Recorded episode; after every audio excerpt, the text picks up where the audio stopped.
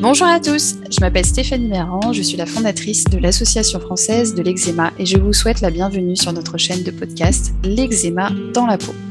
Nous allons rencontrer aujourd'hui Théo qui souffre depuis des années de dermatite atopique et qui va nous raconter comment le sport est un véritable allié pour maîtriser ses poussées d'eczéma. Bonjour Théo. Bonjour Stéphanie, bonjour tout le monde. Comment ça va à Lyon? Eh ben écoute, euh, le temps n'est pas euh, exceptionnel, mais on fait, on fait aller euh, au mieux dans cette très belle ville. Depuis combien d'années souffres-tu d'eczéma? Alors j'ai eu la première fois de l'eczéma lorsque j'avais aux alentours de 7-8 ans. Donc comme beaucoup de gens je suppose dans les plis des bras, dans les plis des coudes. Après, au collège, j'ai eu une énorme poussée au niveau du visage et du cou et qui euh, m'a tenu pendant plusieurs années avant de se rétracter, euh, de se rétracter pas mal. Et là, en fait, depuis deux ans que j'ai emménagé à Lyon, je suis atteint du coup, voilà, de plutôt de dermatite atopique, donc euh, d'une forme, on va dire, plus adulte de, de la maladie. Donc avec une atteinte toujours tête-cou, sur le, les coudes et sur le haut du le haut du corps principalement. Donc, euh, je connais la maladie depuis longtemps, on va dire. Est-ce qu'elle euh, a pu être un frein pour toi pour euh, aller vers les autres? Parce que tu as dit que c'était arrivé quand même assez tôt, à l'adolescence. Est-ce que c'était un frein, du coup, pour avoir une vie sociale? Alors, quand j'étais petit, donc quand j'étais en primaire et que j'ai eu mes premières plaques d'eczéma sur les bras, ça n'a pas du tout euh, affecté, on va dire, euh, mon propre regard euh, ou ma propre vie sociale, si on peut parler de vie sociale pour pour cet âge.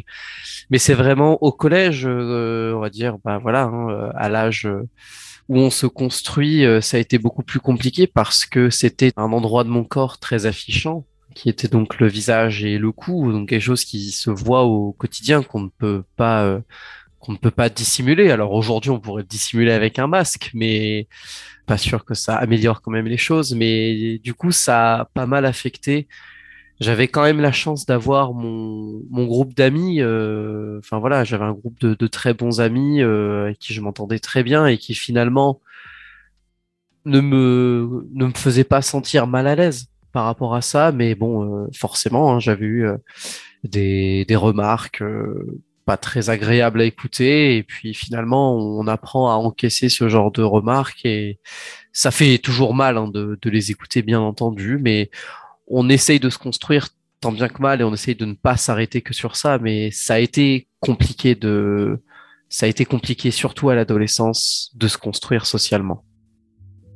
Et t'es arrivé du coup à parler de la maladie avec, euh, avec ce groupe d'amis ou t'avais abandonné euh, l'idée? Alors pas vraiment parce que euh, à l'époque déjà je considérais pas finalement l'eczéma comme une c'est très récemment que j'ai considéré l'eczéma comme une maladie vraiment euh, à part entière euh, enfin voilà qui avec des symptômes et aussi bah voilà des, des traitements également il faut le penser.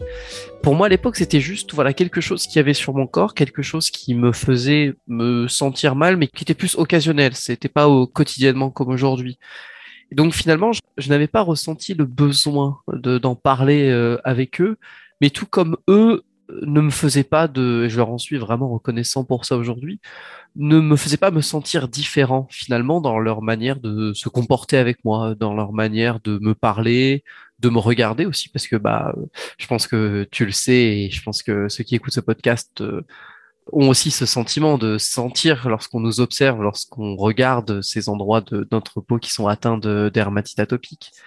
Donc finalement, à cette époque-là, je n'en avais pas parlé avec euh, ces amis-là. C'est venu voilà très récemment, depuis un ou deux ans. Alors depuis aussi que la, on va dire que la maladie s'est beaucoup étendue et que j'ai pris aussi plus de confiance par rapport à cette maladie, sur la connaissance notamment de cette maladie. Où du coup, là, j'en parle avec mes amis, je leur explique, euh, voilà, parce qu'ils me le voient au quotidien avec. Et donc, euh, c'est plus récemment que j'ai des discussions, d'ailleurs très intéressantes aussi euh, sur ce sujet avec mes amis. C'est bien d'être entouré. Et du coup, c'est à ce moment-là que tu as compris que c'était une maladie qui était chronique. Finalement, tu peut-être pas trop expliqué quand tu étais petit. Oui, voilà, c'est ça. C'est, on m'avait, euh, pas très, vous m'avez pas vraiment expliqué finalement ce qu'était l'eczéma. Enfin, voilà, pourquoi j'en avais, qu'est-ce que ça voulait dire concrètement avoir de, l'eczéma. C'était, euh, voilà, bah, tu as ça, donc on va te mettre tel traitement. Euh, si ça ne marche pas, on mettra celui-ci. Et finalement, c'est très récemment, bah, notamment grâce à l'association française de l'eczéma, que j'ai pu comprendre pas mal de tenants, d'aboutissants de la maladie. Comment cette maladie, elle impacte ton quotidien? Alors, elle l'impacte, euh, elle l'impacte euh, assez fortement. Ça l'impacte dans la préparation aux interactions que je peux avoir dans une journée. Euh, c'est-à-dire que, par exemple, je sais que si je dois voir quelqu'un dans dans l'après-midi, eh bien, je sais que pour ne pas arriver au rendez-vous trop rouge, trop irrité, ou alors avec une crise de démangeaison, il va falloir que je m'hydrate bien en amont, pas que je fasse quelque chose de stressant avant, euh, pas que voilà que je fasse de sport juste avant parce que du coup ça implique de prendre une douche et donc de mettre euh, de l'émollient et donc d'attendre encore après. Enfin, c'est au quotidien, je dirais que c'est ce calcul permanent de peser ce que chaque acte va avoir pour conséquence au niveau de ma peau. Le meilleur exemple aussi, c'est euh, comment je vais m'habiller, c'est-à-dire que bien, euh, au quotidien, je, il y a des choses que j'aimerais beaucoup mettre. Euh, j'adapte mes tenues, j'adapte mes préparations, voilà, aux interactions sociales, aux cours, euh, aux courses, toutes ces choses que finalement, il y a beaucoup de gens qui ne se posent pas tant de questions au quotidien. Est-ce que tu trouves que la maladie, elle est sous-estimée par grand public?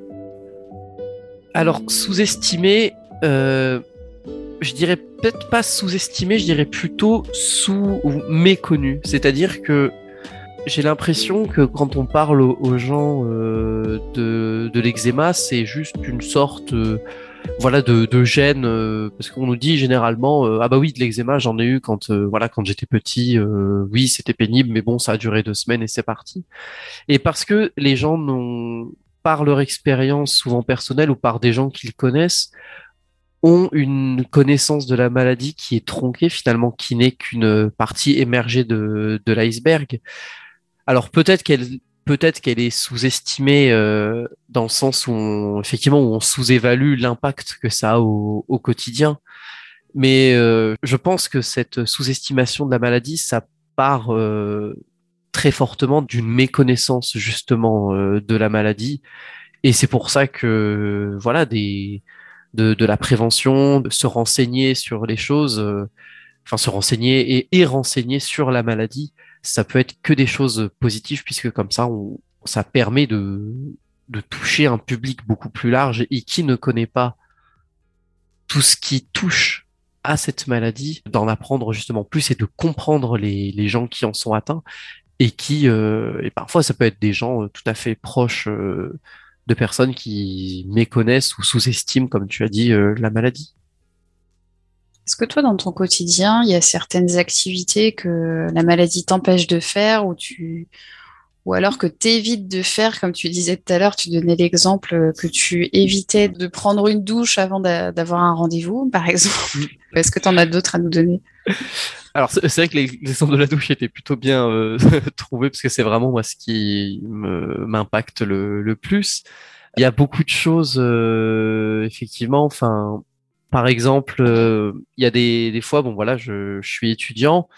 Des fois, voilà, entre amis, on se propose euh, d'aller au d'aller au bar ou d'aller voilà se retrouver pour pour faire une activité et bah parfois par exemple ça peut être euh, d'aller euh, ça m'était arrivé l'an dernier on nous avait dit bah voilà on, va passer une après-midi euh, à la piscine ou alors on va aller faire on va aller se baigner dans il y a un lac vers Lyon qui s'appelle le lac de Miribel. On va aller voilà passer une après-midi se baigner à Miribel passer un moment entre amis et c'est vrai que bon, j'avais eu de la chance d'être avec du coup ce groupe d'amis euh, dont je te parlais tout à l'heure et euh, qui est assez compréhensif et qui connaît ma maladie.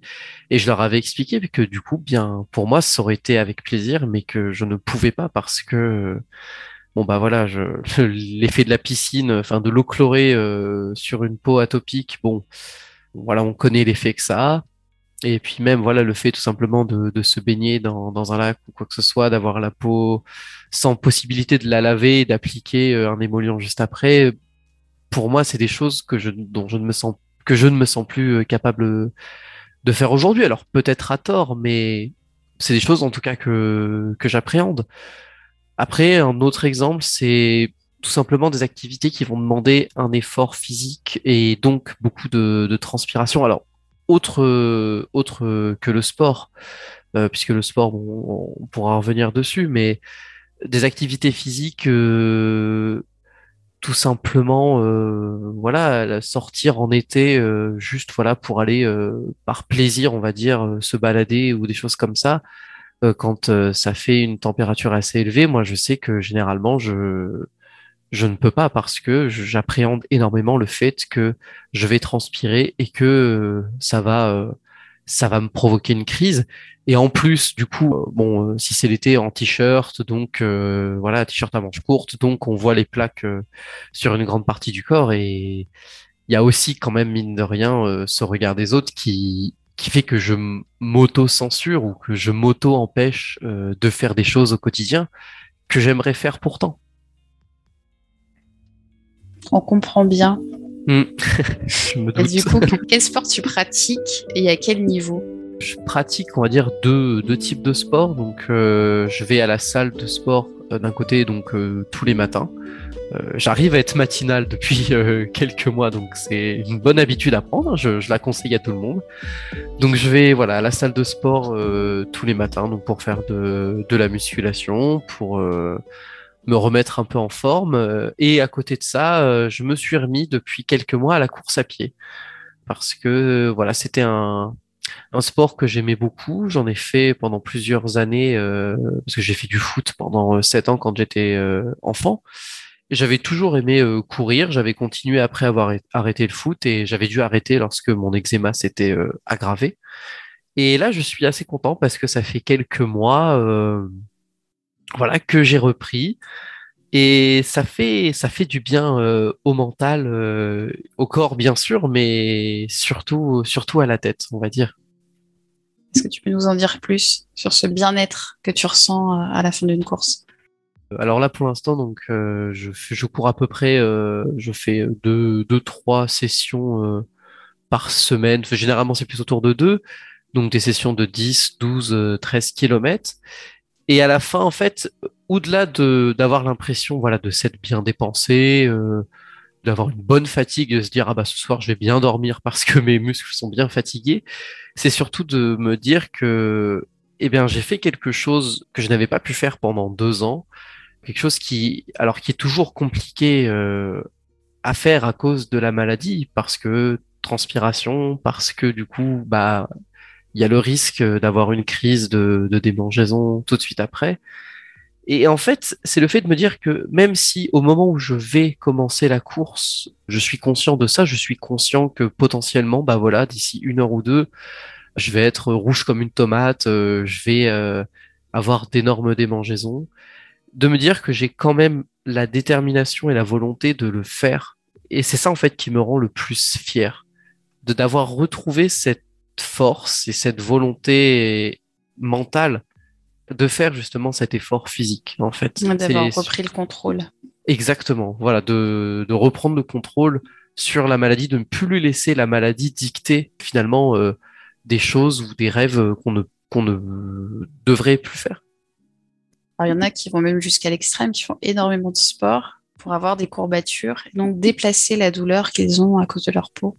Est-ce que c'est ton mmh. cas?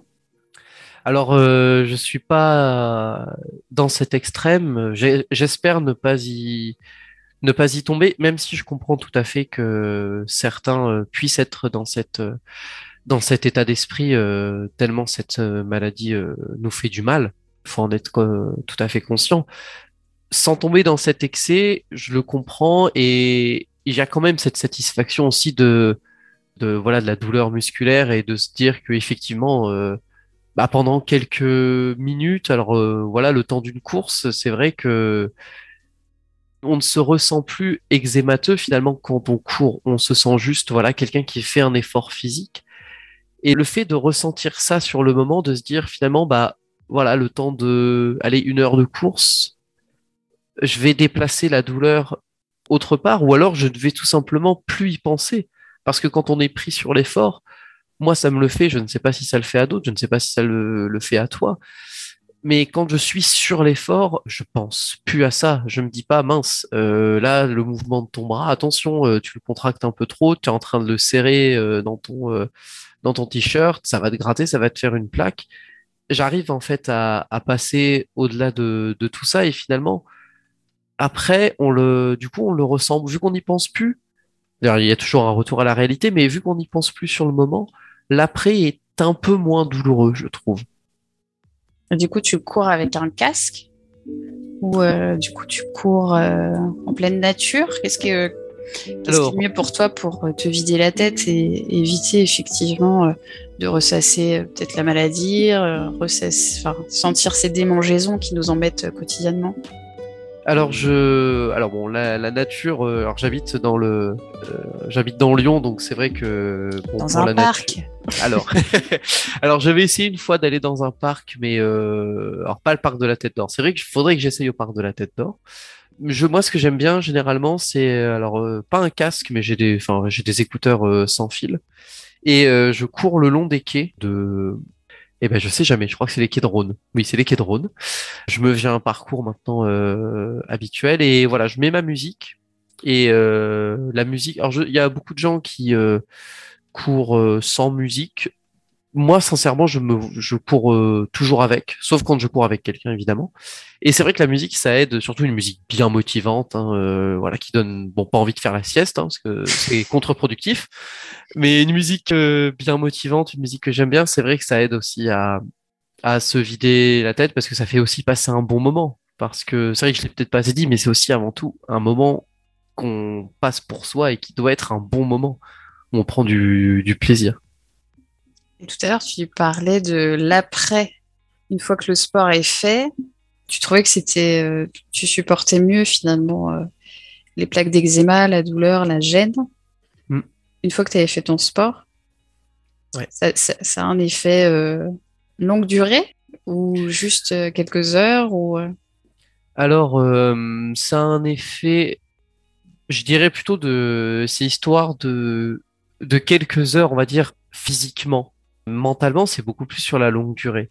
Je te prends un exemple. Généralement, quand je finis donc euh, ma session de, course, je voilà, je prends le temps aussi de, de récupérer, de faire descendre la température de mon corps, parce que bon, évidemment, une fois qu'on arrête, ça commence un peu à tirailler, euh, on se sent plus tout à fait aussi bien que pendant la course. Et donc, euh, du coup, ça commence quand le moment, on va dire, un peu compliqué. euh, Enfin, je pense que tu vois de, de ce dont je veux parler.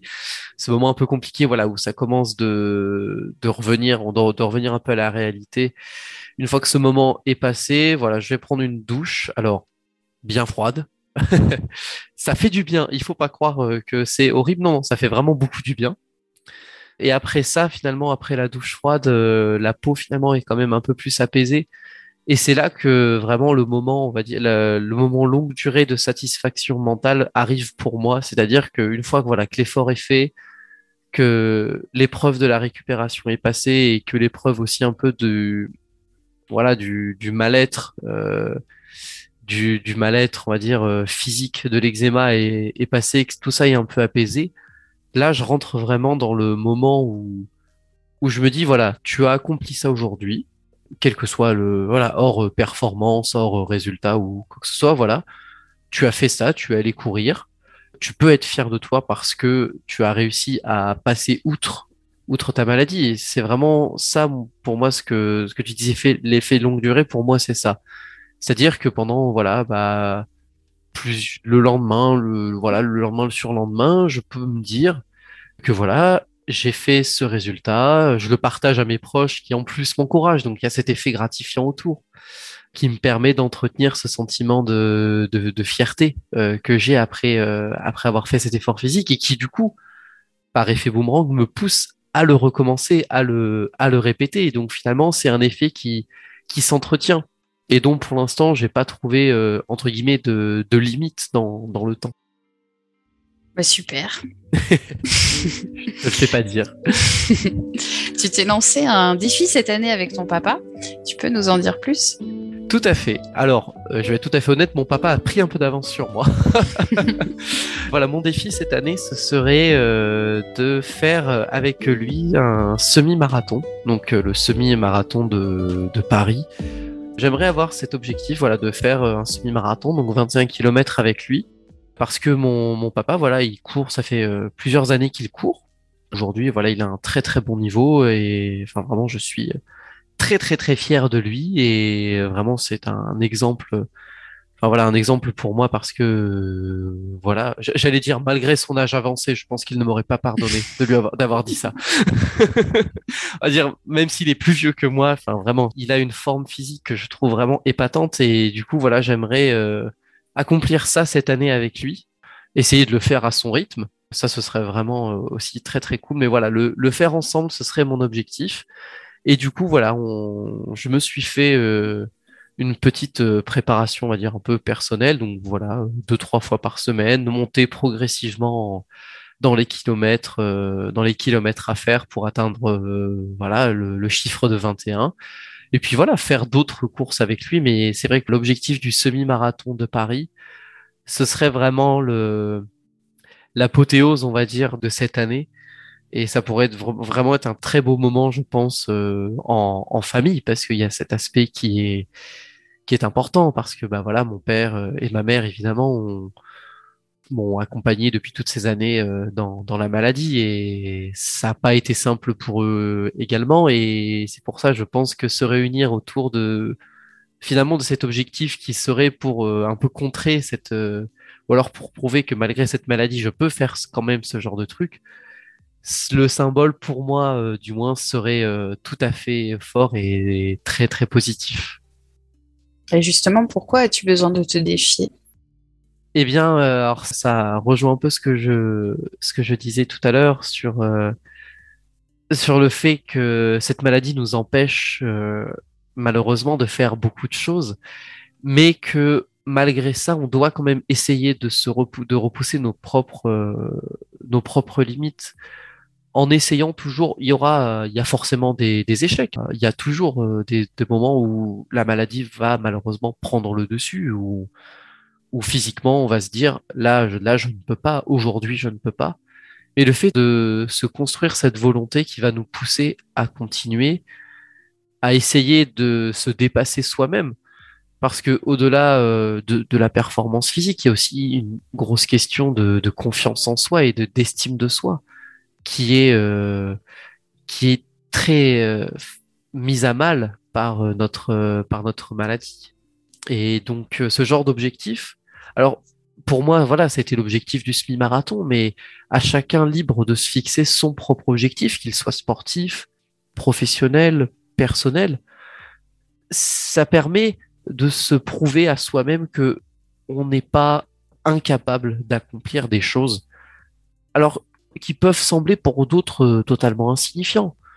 Mais le plus important, c'est d'à ses yeux de se dire je m'en pensais incapable, je me suis fixé cet objectif, je m'en approche ou alors j'y suis arrivé, et juste pour ça, ben, je peux être fier. Et vu que j'ai été fier de faire cet objectif, eh ben, je vais m'en refixer un autre. Et, et voilà, c'est fixer cette dynamique, en fait, de, de se repousser, en fait, tout simplement. D'essayer de sortir de, de toute la négativité que peut nous donner euh, cette, euh, cette maladie et d'en sortir le maximum et d'accomplir des choses pour nous. Et à mon sens, c'est ça qui est le plus important. Bah, je trouve que c'est un, très beau dernier message pour tous nos auditeurs qui, euh, qui écoutent ce podcast et qui doutent parfois d'eux et de leur capacité à cause de la maladie. Il faut vraiment pas qu'elle soit un frein finalement avec, euh, avec ses hauts, ses bas, mais euh, voilà, il faut continuer de sentir vivant, vibrer, Exactement. Après, si je peux me permettre de rajouter une chose, certes, la maladie doit pas être un frein. Ça veut pas dire, euh, enfin, à mon qu'il ne faut pas euh, s'écouter. C'est-à-dire que, voilà, il y a forcément des moments où, des fois où physiquement, on ne pourra pas, euh, enfin, physiquement, des fois, c'est tout simplement trop dur. Et il ne faut pas en avoir honte. Le, le seul, la seule chose à faire, c'est de se dire, très bien, même si je ne peux pas aujourd'hui, je ferai tout pour que demain, euh, pour que demain je puisse. Bah vraiment merci Théo, tu as été un véritable rayon de soleil dans ce podcast. Merci à toi, Stéphanie. Si vous aussi vous souhaitez faire part de votre dépassement de soi malgré votre maladie, partagez-nous vos témoignages en utilisant le hashtag Mon Défi. Nous remercions Lily pour son soutien institutionnel pour la réalisation de ce podcast et je vous donne rendez-vous très vite pour un nouveau podcast. À bientôt!